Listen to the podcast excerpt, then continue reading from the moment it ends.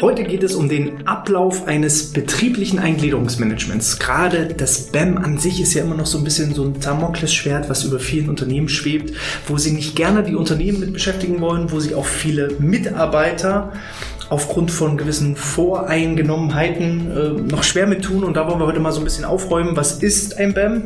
So ein bisschen einfach erklärt. Und natürlich auch so ein, ja, eine gewisse Blaupause, so möchte ich es nennen. Das kann ich nicht beantworten, sondern äh, die Katja, die habe ich mir heute als Expertin eingeladen. Und damit herzlich willkommen zum BGM Podcast, der Podcast über betriebliches Gesundheitsmanagement für kleine und mittelständische Unternehmen. Mein Name ist Hannes Schröder. Katja, erste und allerwichtigste Frage. Ich weiß aus dem Vorgespräch, äh, Kamera und Mikrofon ist genau dein Ding. Nein, ich glaube, du bist ein bisschen nervös, aber wie geht's dir denn heute? Also mir geht's tatsächlich sehr gut. Ähm, ich freue mich heute, das erste Mal bei dir zu sein. Sehr schön. Was machst du denn, wenn du nicht gerade mit mir im Podcast sitzt? Sonst so? Ähm, also nebenbei, äh, neben der Arbeit studiere ich ja noch äh, im sechsten Semester Gesundheitswissenschaften. Also das letzte Semester, das geht jetzt auch dem Ende zu und bin da dementsprechend dann auch in Vorlesungen. Mhm. Und arbeitstechnisch bei uns, bist du jetzt die Expertin für BEM oder für was bist du sonst so zuständig? Ähm, für BEM tatsächlich noch nicht. Also da habe ich mich bisher nur im Rahmen des Studiums und teilweise dann mit der Arbeit äh, beschäftigt. Ähm, bei euch beschäftige ich mich ja mit dem ähm, mit der Psychengefährdungsbeurteilung.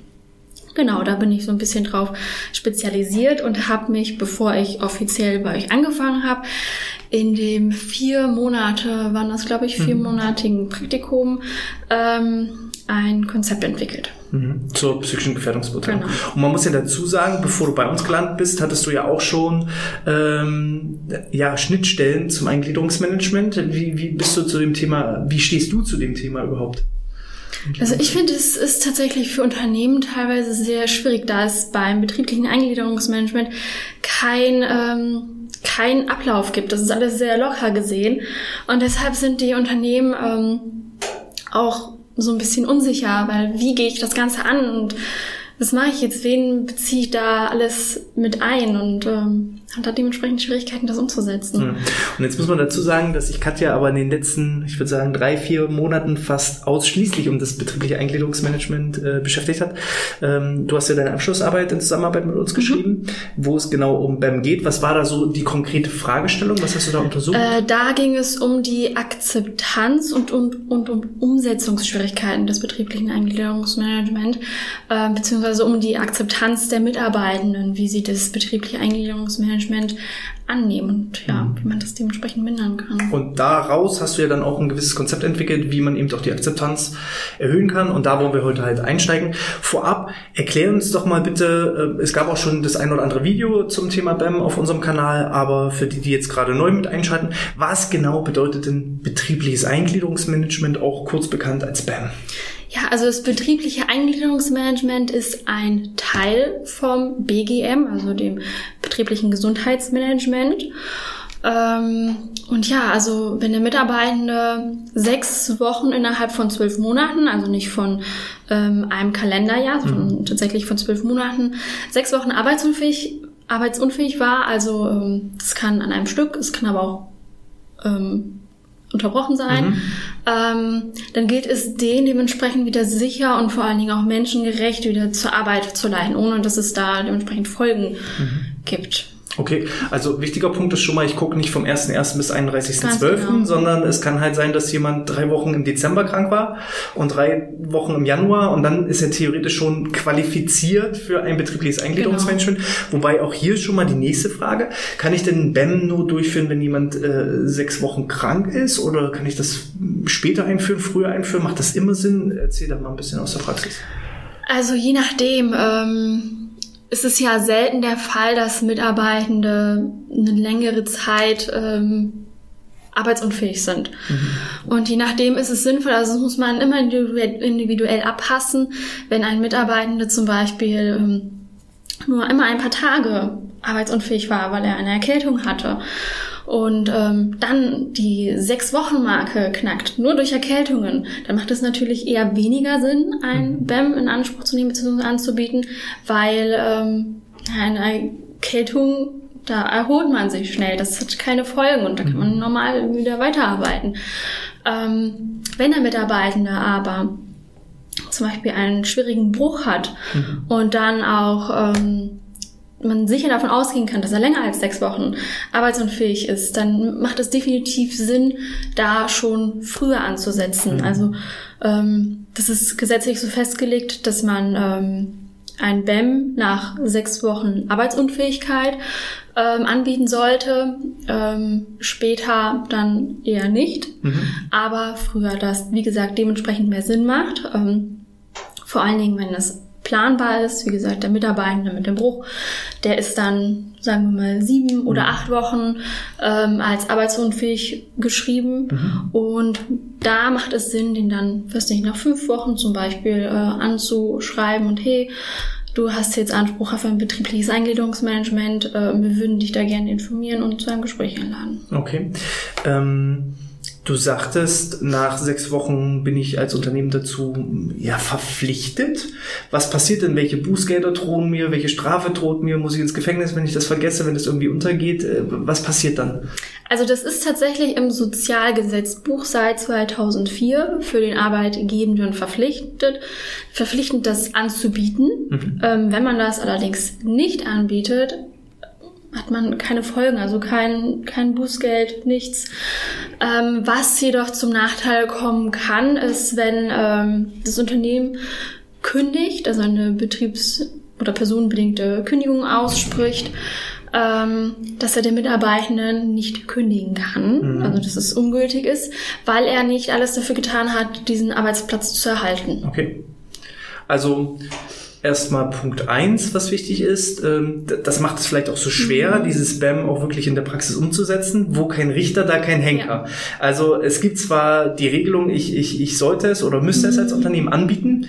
Wenn aber nichts weiter passiert, dann ist es halt so, dann drohen mir keine Strafen oder, oder irgendwelche ähm, ja, Nachteile, außer ich möchte den Mitarbeiter tatsächlich loswerden, personenbedingt kündigen und ähm, das ist ja auch gleichzeitig so ein bisschen der negative Beigeschmack. Das ja. ist ganz viel, auch ähm, du hast ja sicherlich äh, sehr, sehr, ich weiß, dass du sehr, sehr viel Literatur recherchiert hast, aber gerade wenn ich mal nach BEM ähm, google und im Internet schaue, äh, da ist ja das Netz voll. Die einen sagen, äh, lieber Mitarbeiter, mach das auf keinen Fall, das Spam, dann will ich dein, dein Unternehmen bloß kündigen. Die nächsten sagen, du musst es auf jeden Fall in Anspruch nehmen, äh, sonst wirst du gekündigt. Also ähm, es geht immer nur in Kombination Kündigung und betriebliches Eingliederungsmanagement. Was ist denn eigentlich der Gedanke hinter einem betrieblichen Eingliederungsmanagement? Was sind so die Ziele, die man damit verfolgt?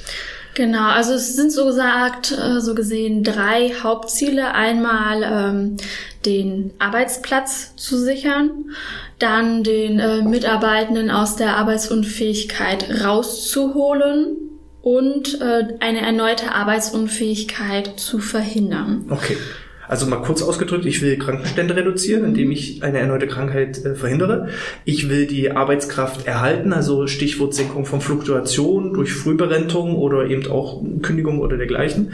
Ähm, und ich will natürlich, dass derjenige ja leistungsfähig bleibt, produktiv ist. Ne? Ganz genau. Übrigens ein wichtiger Punkt, den du angesprochen hast, die Arbeitskraft zu erhalten, gerade bei kleinen Unternehmen und vor allen Dingen jetzt in Zeiten von Fachkräftemangel.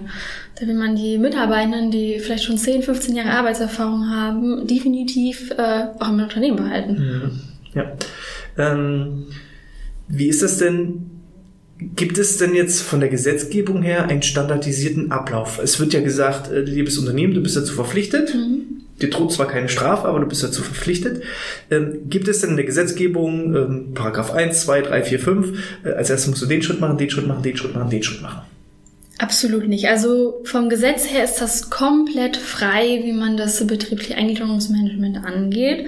Ähm, aber es gibt natürlich so eine Empfehlung, so ein Verfahren, welches man anwenden kann oder beziehungsweise so, sollte, so ganz grob gesehen ist zum Beispiel, dass man ähm, erstmal überhaupt überprüft, ähm, wie die Krankenstände sind, ob äh, der Mitarbeitende bald einen Anspruch hat äh, für ein betriebliches Eingliederungsmanagement. Den Mitarbeitenden muss man dann dementsprechend informieren und vor allen Dingen auch sehr wichtig herausfinden, ähm, aus welchen Gründen er denn jetzt krank ist, ob ohne so die Privatsphäre so zu verletzen und da ein bisschen zu tief einzugreifen. Mhm. Ähm, wie gesagt, je nachdem, das hatten wir auch schon angesprochen, lohnt sich ein betriebliches Eingliederungsmanagement bei manchen Krankheiten oder eben nicht. Das gilt es dementsprechend herauszufinden, äh, den Mitarbeitenden dann dementsprechend zu informieren über die Pflichten und Rechten und vor allen Dingen auch sehr wichtig, was ist das betriebliche Eingliederungsmanagement, was sind unsere, unsere Ziele, weil äh, viele Mitarbeitenden Mitarbeitende wissen auch gar nicht, was das betriebliche Eingliederungsmanagement ist und ähm, kennen da auch nicht so die Vorteile und ach, das bringt doch eh nichts, wenn ich das annehme und das mache und ich kann auch danach einfach ganz normal weiterarbeiten nach meinem Bruch. Ähm, Genau, da muss man den Mitarbeitenden dementsprechend äh, informieren mhm. und äh, das sollte man auch am besten alles schriftlich festhalten ähm, in einer Vereinbarung, die von beiden Seiten unterschrieben wird. Ähm, genau, der Mitarbeitende muss dann das auch annehmen, mhm. ein betriebliches Eingliederungsmensch, ob man das äh, macht oder eben nicht. Mhm. Und hier, das ist auch ganz wichtig, ähm, ist es, wenn man den Mitarbeitenden zum Gespräch einlädt. Mhm. Am besten nach dem Gespräch, dass der Mitarbeitende erst nach dem Gespräch entscheidet, ob er das BEM in Anspruch nehmen möchte oder nicht und nicht vor dem Gespräch. Wenn sie das annehmen, dann laden wir sie zu einem Gespräch ein, aber wenn nicht, dann, dann mhm. wenn sie nicht möchten, dann, dann muss das also nicht sein. Also ohne Aufklärung von Rechten und Pflichten schon Ganz zu genau. sagen, äh, wollen sie das oder wollen sie das nicht, ohne wirklich auch schon richtig darüber informiert zu haben, was Genau, was also erst informieren und dann gucken, wie, wie, wie man weitermacht. Nach der ganzen Information, also da empfiehlt es sich auch erst ein separates Gespräch zur Information zu machen und das Ganze abzuklären. Vielleicht so grob, wie könnte es weitergehen. Mhm. Ähm, und dann nochmal so ein zweites Gespräch, wo man dann genauer auf so eine Fallbesprechung, wo man dann genauer drauf eingeht, auf die Krankheiten. Ähm, wie können wir einen sicheren Einstieg in die Arbeit gewährleisten? Wie können wir die Arbeitsunfähigkeit äh, mindern und umgehen und das alles vor allen Dingen auch sicher und so wie der Mitarbeitende sich dementsprechend wohlfühlt, ähm, sich dann auch gemeinsam Maßnahmen überlegen. Ähm, genau, diese dann umsetzen, überprüfen und dann ab und zu noch ein paar Kontrollgespräche und dann äh, zum Schluss ein Abschlussgespräch. Okay, wie lange dauert so erfahrungsgemäß so ein Prozess? Das ist komplett unterschiedlich. Okay. Also es kann sein, dass ähm, sobald man das Gespräch gemacht hat, ähm, der Mitarbeitende dann eine Maßnahme macht. Also es gibt auch zum Beispiel ähm, die Wiedereingliederung, also die stufenweise Wiedereingliederung, mhm. und dass der Mitarbeitende dann ähm, nach ein, zwei Monaten voll drin ist oder nur, mhm. ähm, nur ein Hilfsmittel braucht für die Arbeit. Ja. Das ist natürlich ganz schnell erledigt, aber es kann auch sein, dass es zu Komplikationen gibt, auch in der Krankheit ähm, und dass es dann auch bis zu Jahren, Monaten andauern kann. Ja. Ähm, gibt es denn gewisse Nachteile für mich als Arbeitnehmer im Hinblick auf das BAM, wenn ich das jetzt in Anspruch nehme oder nicht in Anspruch nehme? Äh, drohen mir da gewisse Konsequenzen, wenn ich jetzt sage, nee, ich will das nicht? Oder andersrum, äh, aus dem Gesagten im BAM-Gespräch kann da auch ein gewisser Strick rausgedreht werden. Drohen mir da gewisse Gefahren als Arbeitnehmer? Also im Gesagten tatsächlich gar nicht. Ähm, es ist eine schwierige Sache, wenn der Mitarbeitende, ob er das annimmt oder nicht, das betriebliche Eingliederungsmanagement. Also es empfiehlt sich definitiv, das anzunehmen, weil auch wenn er es ablehnt, ähm, sprich Kündigung, kann das zum Nachteil von Mitarbeitenden sein. Hm, okay. Ähm, ich kann Dinge preisgeben über meine Krankheit, ich muss aber nicht Dinge Ganz preisgeben. genau. Und dementsprechend das Unternehmen, je nachdem wie die Vertrauensbasis eben auch geschaffen ist, ähm, kann dann eben daraus äh, resultierend Maßnahmen einleiten oder eben was ich nicht weiß, das mhm. kann ich eben auch nicht beeinflussen. Okay.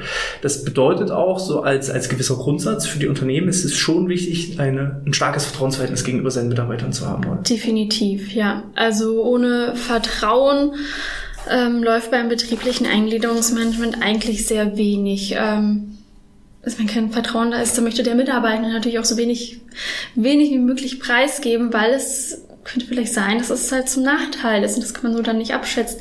Aber wenn dementsprechend ein Vertrauen da ist, dann zählt man auch mal nebenbei, ja, ja, das und das, wie es am Wochenende so lief, mhm. auch gesundheitlich. Ähm, deswegen Vertrauen ist mhm. in der Sache wirklich wichtig. Was halt spannend ist, ähm, ich bin ja in vielen Gesprächen mit äh, diversen Unternehmen und Unternehmen und äh, wenn ich dann über betriebliches Eingliederungsmanagement erzähle, wissen mhm. auch viele, gerade kleinere Unternehmen mit inhabergeführten, also inhabergeführte Unternehmen, weiß der Unternehmer oft gar nicht, was das ist. Und wenn ich dann so ein bisschen aus dem Nähkästchen erzähle, sagen dann viele, ah, ach, das haben wir doch. Mhm. Ja, wir haben so ein typisches mhm. Krankenrückkehrgespräch. Mhm, okay. Äh, das heißt, äh, oftmals wird das auch unterbewusst gar ja. nicht so richtig als System gemacht, sondern intuitiv richtig mit Krankenrückkehrgesprächen, dann vielleicht auch nicht als riesiger Prozess, aber muss es ja wahrscheinlich auch nicht immer. Solange Nein. die Vertrauensbasis da ist und beide Parteien eben gewillt sind, Lösungen zu finden. Das ist ja genau. die, das oberste gemeinsame Ziel.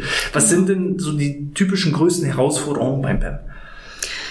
Ja, also die größte Herausforderung, würde ich tatsächlich sagen, ist äh, die Akzeptanz des Mitarbeitenden zu gewinnen, auch äh, das betriebliche Eingliederungsmanagement in Anspruch zu nehmen. Mhm. Ähm, genau, wie gesagt, weil die Mitarbeitenden halt auch gar nicht wissen, ja, was es überhaupt bringt und was sind die Vorteile und so weiter und so fort. Ähm, da würde ich tatsächlich sagen, das ist der größte. Gibt es da irgendwie, äh, du hast ja dich jetzt viel mit der Literatur mhm. beschäftigt und hast ja auch einige eigene äh, Unternehmensbefragungen gemacht. Wie viele Leute nehmen denn ein BEM in Anspruch, wenn ich jetzt 100 Prozent habe, die äh, theoretisch dazu eingeladen werden? Wie viele Mitarbeiter sagen, äh, klingt interessant, äh, würde ich mir gerne mal im ersten Informationsgespräch anhören? Tatsächlich ist es so 50-50. Im Durchschnitt ist es so in etwa bei 45 Prozent. Das ist angenommen wird. Mhm. Ja. Okay. Ähm, du sagtest auch vorhin in so einem Nebensatz, viele sind der Meinung, mir kann eh nicht geholfen werden. Ist dem denn so oder ist das einfach nur fehlendes Know-how, fehlendes Wissen, ja vielleicht auch ein Stück weit fehlende Wahrnehmung? Also es ist tatsächlich so, ich habe ja auch nach den Gründen gefragt, äh, weshalb das nicht angenommen wird. Und es wurde ganz häufig genannt, dass die Mitarbeitenden tatsächlich wortwörtlich keinen Sinn darin sehen und dass es doch sowieso nichts bringt. Ähm, was aber auch genannt wurde und was ich auch sehr wichtig finde, dass ähm, genannt wurde, dass die Krankheit nicht betriebsbedingt ist. Mhm. Natürlich ähm, ist es bei vielen Krankheiten nicht so, dass sie betriebsbedingt sind, dass die im Privaten passieren, wie zum Beispiel dieser Beinbruch. Mhm. Ähm, aber wichtig ist auch da, wenn der Mitarbeitende lange nicht gearbeitet hat, ihn sicher wieder langsam vor allen Dingen auch in die Arbeit zu führen und dann nicht zu überfordern, mhm. genauso wie mit Rückenschmerzen. Die können arbeitsbedingt sein, aber auch im Privaten ist vielleicht ein Hexenschuss oder so. Und wenn er ähm, schwer tragen muss. Ja, die Krankheit ist vielleicht dennoch im Privaten passiert, mhm. deshalb nicht betriebsbedingt.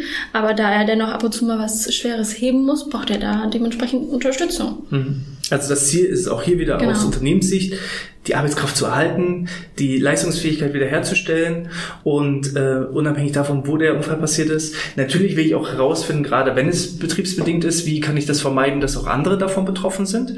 Ähm, aber auch ich habe in einigen Gesprächen schon erlebt, dass jemand als BEM-Verantwortlicher gesagt hat, naja, die meisten BEM-Fälle, die wir haben, sind Krebserkrankungen, da können wir im Betrieb nichts machen.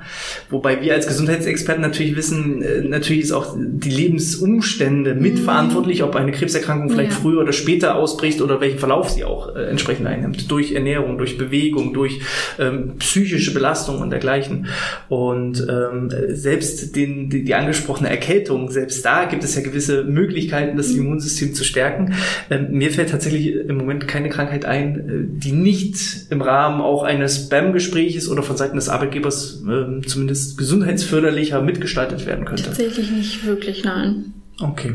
Ähm, die häufigsten Bedenken der Arbeitnehmenden, also BAM funktioniert nicht, Nachteile für sie, egal in welcher Form, ne? oder eben auch ähm, ja, sowas anzunehmen oder nicht anzunehmen, was ist die richtige Entscheidung? Dafür genau. ist auch das heutige Video. Man will dem Betrieb ja nicht zu Lasten sein und was ist, wenn ich das annehme oder soll ich das vielleicht nicht annehmen? Was ist mit Kündigung? Genau. Und ich habe theoretisch als Arbeitnehmer ein Recht dazu. Ganz genau. Das heißt, wenn nach sechs Wochen mein Chef nicht auf mich zukommt, äh, aber mir vielleicht mein Arzt oder Freunde, Verwandte, Bekannte vom betrieblichen Eingliederungsmanagement erzählt haben, dann ist es auch mein gutes Recht, mal zu sagen, Chef, äh, wir müssen uns mal zusammensetzen und unterhalten. Ich benötige eine Wiedereingliederung oder ich benötige äh, andere Arbeitsmittel und dergleichen. Das ist auch mein gutes Recht. Genau, definitiv. Okay. Ja. Ähm, Bedenken. Bedenken und Zweifel und die Akzeptanz der Mitarbeiter ist ja das größte Problem. Wie schaffe ich es denn Vertrauen gegenüber meinen Mitarbeitenden aufzubauen? Ja, zum einen ähm, schwierige Sache erstmal eine allgemeine Vertrauenskultur zu schaffen, unabhängig vom mhm. betrieblichen Eingliederungsmanagement. Äh, sehr schwierig, was ja auch Monate bis Jahre dauern mhm. kann. Mhm. Aber was man direkt am betrieblichen Eingliederungsmanagement machen kann, ist, dass man die Mitarbeitenden nicht nur, also nicht nur die Betroffenen informiert, mhm. sondern auch alle insgesamt. Mhm. Wenn ich nur den Betroffenen informiere, dann ist das so ein bisschen hintenrum. Beziehungsweise dann ist das Kind halt schon in den Brunnen gefallen. Dann hat derjenige, weil das ist ja so das Schlimmste, was passieren kann jemand landet in der Langzeiterkrankung mhm. und fängt dann an zu googeln und hat mhm. dann schon diese negativen Assoziationen im Kopf. Genau. Äh, schlauer ist es, regelmäßig seine Mitarbeiter über das BAM insgesamt, dass es diese Möglichkeiten gibt, äh, zu informieren, damit, falls einer da reinfällt, gar nicht überrascht ist, was mhm. das jetzt ist. Genau. Wie, wie kann ich denn da informieren? Welche äh, Möglichkeiten gibt es so insgesamt? Welche Möglichkeiten haben vielleicht auch die Unternehmen, die du befragt hast, äh, in den Unternehmen genutzt? Ähm, also allgemein, mhm. was die allgemeine Information betrifft, da kann man die Mitarbeitenden zum Beispiel ähm, die neuen. Also das haben viele ähm, Betriebe in Anspruch genommen, dass sie immer die neuen Mitarbeitenden informieren und dass sie auch einen äh, Informationstag für neue Mitarbeitende machen. Das kann man natürlich nur in großen Unternehmen machen, mhm. wenn viele mit, neue Mitarbeitende auf einmal kommen. Mhm. Aber auch äh, Informationstage für alle Mitarbeitenden, zum Beispiel mhm. einmal jährlich, dass man da einen Informationstag macht oder eine kleine Informationsveranstaltung, was nur über das betriebliche Eingliederungsmanagement geht. Ähm, also auch einfach mal Plakate hinhängen oder ähm, es gibt auch viele Unternehmen, die die Möglichkeit nutzen und Betriebsvereinbarungen mhm. dazu schreiben und das da festlegen. Mhm. Oder was mir auch gut vorstellen kann, so Mitarbeiterzeitschriften, Newsletter für die Mitarbeiter, wo man einfach genau. so Informationen mit reinstreut.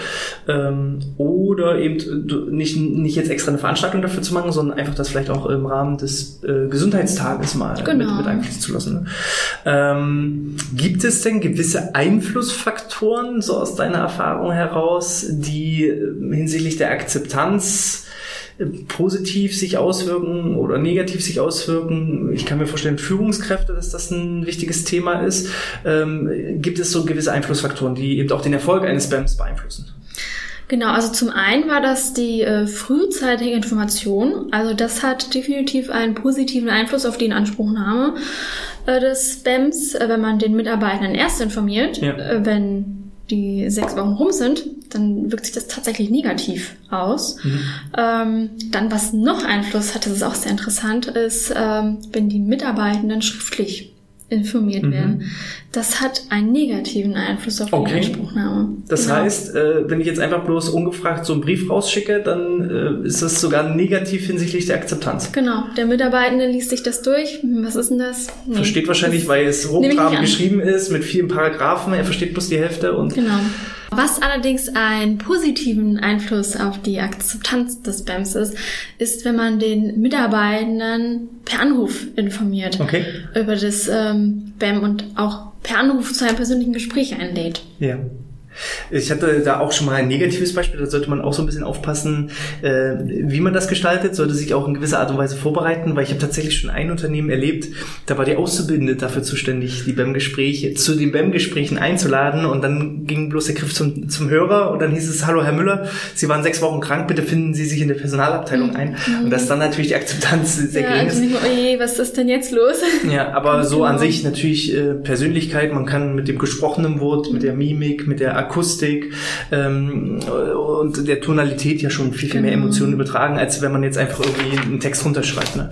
Ähm, wie sieht das denn aus im Rahmen des äh, Gespräches? Wen kann ich da mitbringen als, als Arbeitnehmer? Ähm, ist die Führungskraft immer automatisch dabei oder wie sieht es aus mit anderen? Was sind so typische Schnittstellenpartner, die das begleiten? Also das ist ganz unterschiedlich. Es kommt auch auf den Mitarbeitenden an, weil ähm, er muss definitiv damit einverstanden sein, dass ja. äh, noch weitere Personen mit einbezogen werden, aber definitiv äh, im Betrieb, der für das äh, BEM zuständig ist. Mhm. Äh, es kann auch jemand extern sein, der dementsprechend dafür zuständig ist. Mhm. Und ähm, Man kann die Schwerbehindertenvertretung mit einbeziehen, den Betriebsrat, ähm, Betriebsärzte mhm. und je nachdem, was für eine Krankheit das ist, dann auch Physiotherapeuten, wenn der Mitarbeiter zu in die Reha geht und sich da noch eine Meinung einholen, ja, oder auch solche Krankenkassen. Ja. Stichwort Führungskräfte, wie sieht es da Stimmt. aus? Ist äh, die mhm. Führungskraft immer mit bei? Ähm, nicht immer, nein. Okay. Also das kommt auch ganz drauf an, ob der Mitarbeitende das möchte oder nicht. Aber es hat definitiv einen positiven Einfluss auf den Erfolg des betrieblichen Eingliederungsmanagements. Also wenn die Führungskräfte mit einbezogen werden, mhm. ist es erfolgreicher. Woran liegt das? Ist das auch dann das Thema Vertrauenskultur oder ist es einfach, dass die Führungskräfte vielleicht die Betriebsabläufe besser einschätzen können? Genau, ich würde sagen definitiv zweiteres, also dass sie ähm, dementsprechend das Wissen haben mhm und ähm, also sie wissen, was ähm, im Arbeitsablauf oder auch im Arbeitsplatz geändert werden kann. Mhm. Der Betriebsarzt oder der Zuständige fürs BEM, der hat vielleicht den Einblick, wie es jetzt ist und dass es vielleicht auch nicht unbedingt gut ist, aber er hat vielleicht nicht so den Einblick und das Wissen, was man daran ändern könnte. Mhm. Und da fehlt dann halt einfach der Arbeitsexperte vor. Ganz genau. Okay. Das heißt, äh, Führungskräfte mit einzubeziehen macht durchaus Sinn. Ja. Vorausgesetzt, die Erkrankung entsteht halt nicht, weil das Verhältnis zur Führungskraft äh, zerrüttet ist und daraus psychische Erkrankungen und, und Folgeerscheinungen äh, entstehen. Auch da muss man wahrscheinlich individuell abwägen. Gut. Ja, ich würde sagen, so ziemlich, wenn ich mir hier unseren Stichwortzettel durchschaue, haben wir so ziemlich alles ähm, abgearbeitet. Ähm, kannst du noch mal so zum Schluss so eine Art Fazit ziehen? Was sind so die typischen Empfehlungen für die Praxis, vielleicht auch gerade nochmal diesen Ablauf, die fehlende Blaupause, die es ja in der äh, Gesetzgebung nicht gibt, ob wir da nochmal so eine Art ähm, ja, stichpunktartige Blaupause und einen Best-Practice-Ablauf einfach nochmal darstellen können. Also zum einen fängt das Ganze damit an, unabhängig vom betrieblichen Eingliederungsmanagement eine Vertrauenskultur zu schaffen. Mhm. Die ist in so vielen Ebenen sinnvoll und wichtig.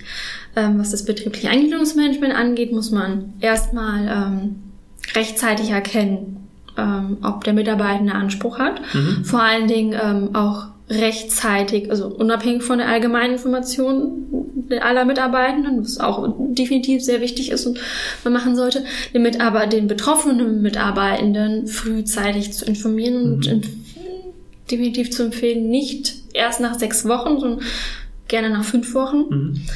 Ähm, dann zu einem persönlichen Gespräch einladen.